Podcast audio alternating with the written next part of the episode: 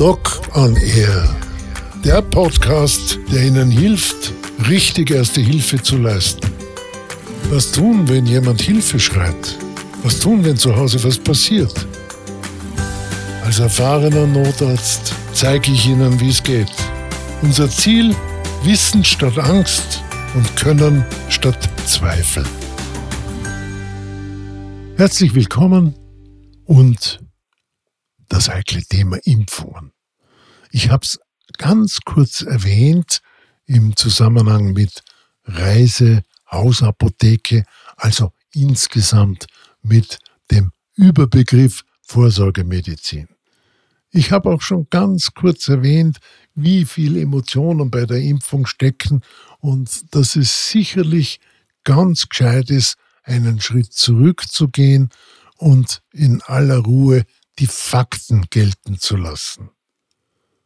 Erst jetzt war ein Beitrag im Fernsehen vorgestern, wo ein sehr bekannter und anerkannter Kinderarzt feststellen musste, dass wir am Weg für eine neue Masernepidemie sind.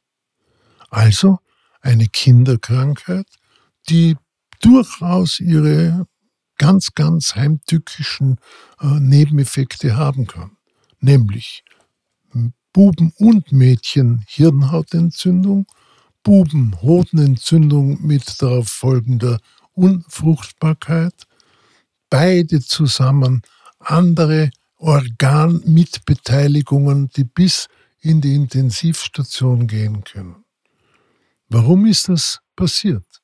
Warum werden Kinder nicht ganz selbstverständlich geimpft, wenn sie, sehr geehrte Zuhörerinnen, sehr geehrter Zuhörer, der Meinung sind, mit Impfen schaden sie einem Kind, dann werde auch ich vermutlich es nicht herbringen, dass ich sie von dieser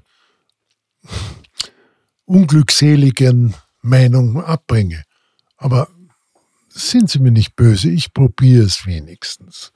Und ich habe so viele kranke Kinder gesehen, die wegen nicht geimpft sein ins Spital und wirklich auf die Intensivstation kommen mussten, dass ich immer wieder appelliere, wenn ihr euch schon selber nicht impfen wollt, dann lasst wenigstens die kleinen, unschuldigen Kinder an die Basisimpfungen herankommen. Ich weiß schon, das klingt furchtbar.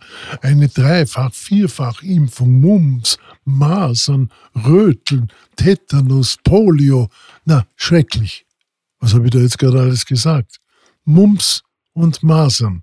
Eine der häufigsten Kinderkrankheiten bei Mumps ist das typische Erscheinungsbild, die geschwollene Backe, weil die Mundspeicheldrüse ganz gewaltig anschwillt. Auch hier gibt es eine ganz erhebliche Nebenwirkung, nämlich eine Reizung der in der Nähe befindlichen äh, Hirnhäute. Masern habe ich schon erwähnt. Tetanus. Es entsetzt mich, wenn ich höre, dass derzeit in einem sehr berühmten Kinderspital ein Bub mit zwölf Jahren seit drei Wochen intubiert im Tiefschlaf um sein Leben ringt, weil er nicht Tetanus geimpft ist. Das ist unvorstellbar. Wenn dieses Kind das überlebt, hat es mit Sicherheit Langzeitfolgen. Da ist alles, was wir also bei der sogenannten Covid-Infektion erleben mussten, eigentlich eine gemütliche Partie. Warum wird jemand nicht Tetanus geimpft? Die harmloseste Impfung, die man sich vorstellen kann. Alle diese Impfungen sind harmlos. Sie machen vielleicht einen kleinen Pix und eine kleine lokale Reizung, aber sie ist nicht ärger als ein Mückenstich. So gibt es natürlich sicher die eine oder andere, den einen oder anderen, die sagen, boah, furchtbar, mein Arm ist fast abgefallen und ich war so furchtbar krank. Schauen Sie sich mal an, wie ein Tetanus krank ist. Gehen Sie einfach ins Internet. Tetanus wie schaut die Erkrankung aus, dann wissen Sie, Ihr subjektives Empfinden entspricht nicht dem, was dieser Knabe jetzt gerade durchmacht.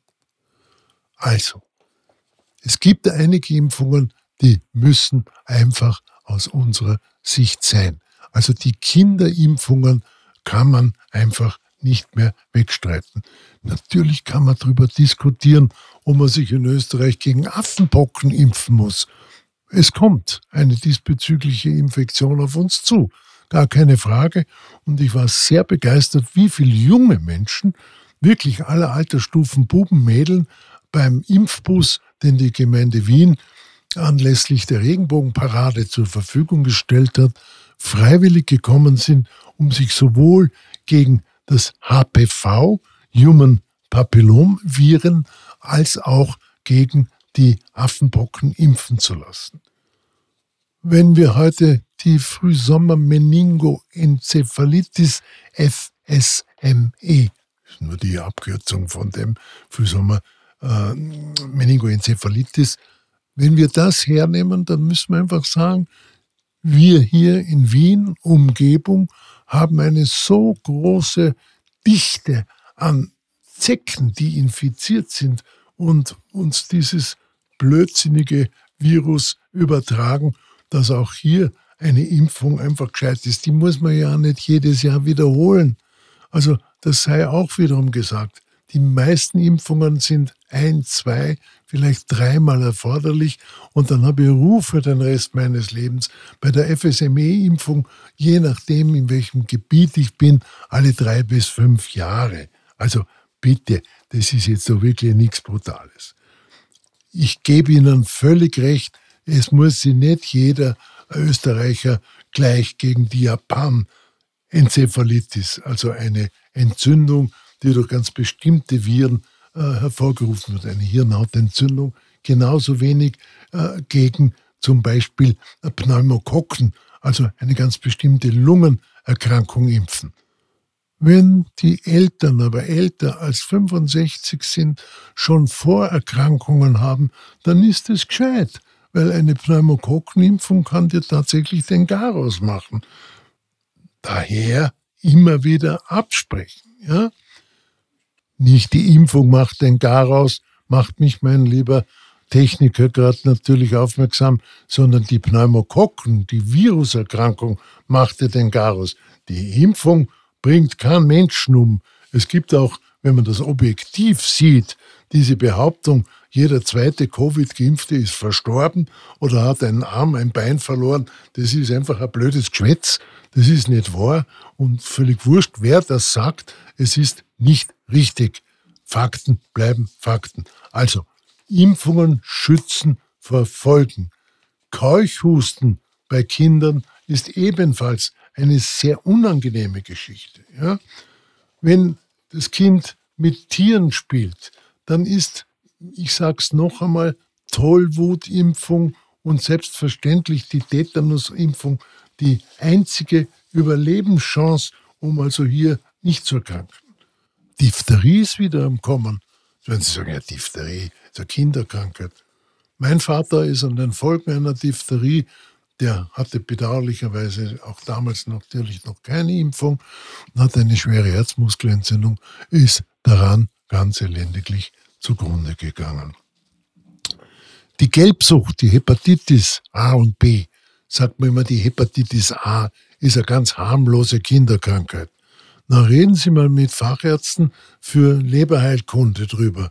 So ist es nicht. Also ein Spaziergang wie ich habe jetzt gerade einen Zahn ausgespuckt, ist das nicht.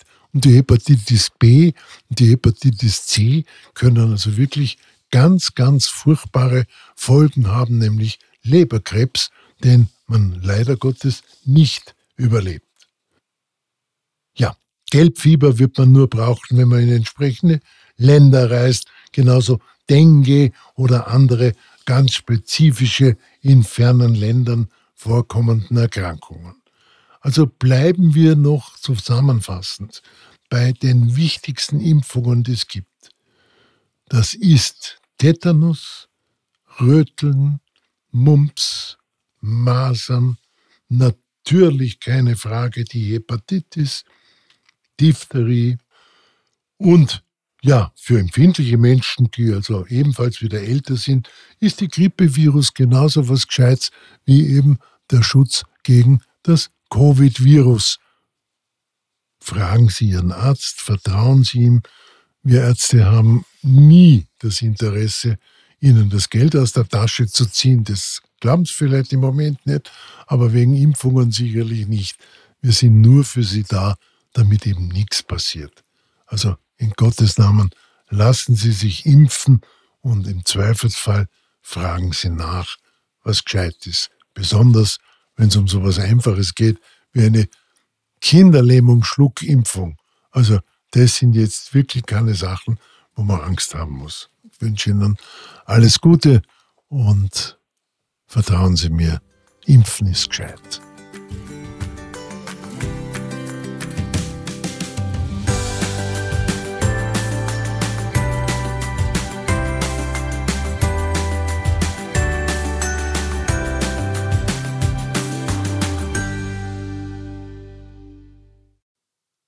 Noch eine wichtige Information. Ich habe ein autogenes Training zusammengestellt. Ich unterrichte das seit vielen, vielen Jahren und habe mir gedacht, das wäre doch etwas. Man kann es unter www.ohne-stress.com käuflich erwerben. Und für Sie als treue Podcast-Hörerinnen und Hörer habe ich mir gedacht, mache ich einen Rabatt Podcast 20.